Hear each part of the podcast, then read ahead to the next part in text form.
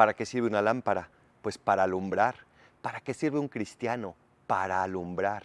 Y así como una lámpara para que cumpla con su propósito no se esconde, así un cristiano tampoco se esconde. No tiene miedo de decir quién es, no tiene miedo de encender el mundo con el fuego del amor y de la verdad. Lo hace con la caridad, pero lo hace también con la seguridad de quien trabaja con Cristo, porque por eso somos cristianos, porque Cristo es el protagonista, Cristo es quien nos invita a hacerlo. Escúchalo a Él y di lo que Él te pida decir y haz lo que Él te pida hacer. Soy el Paradolfo, recen por mí, yo rezo por ustedes. Bendiciones.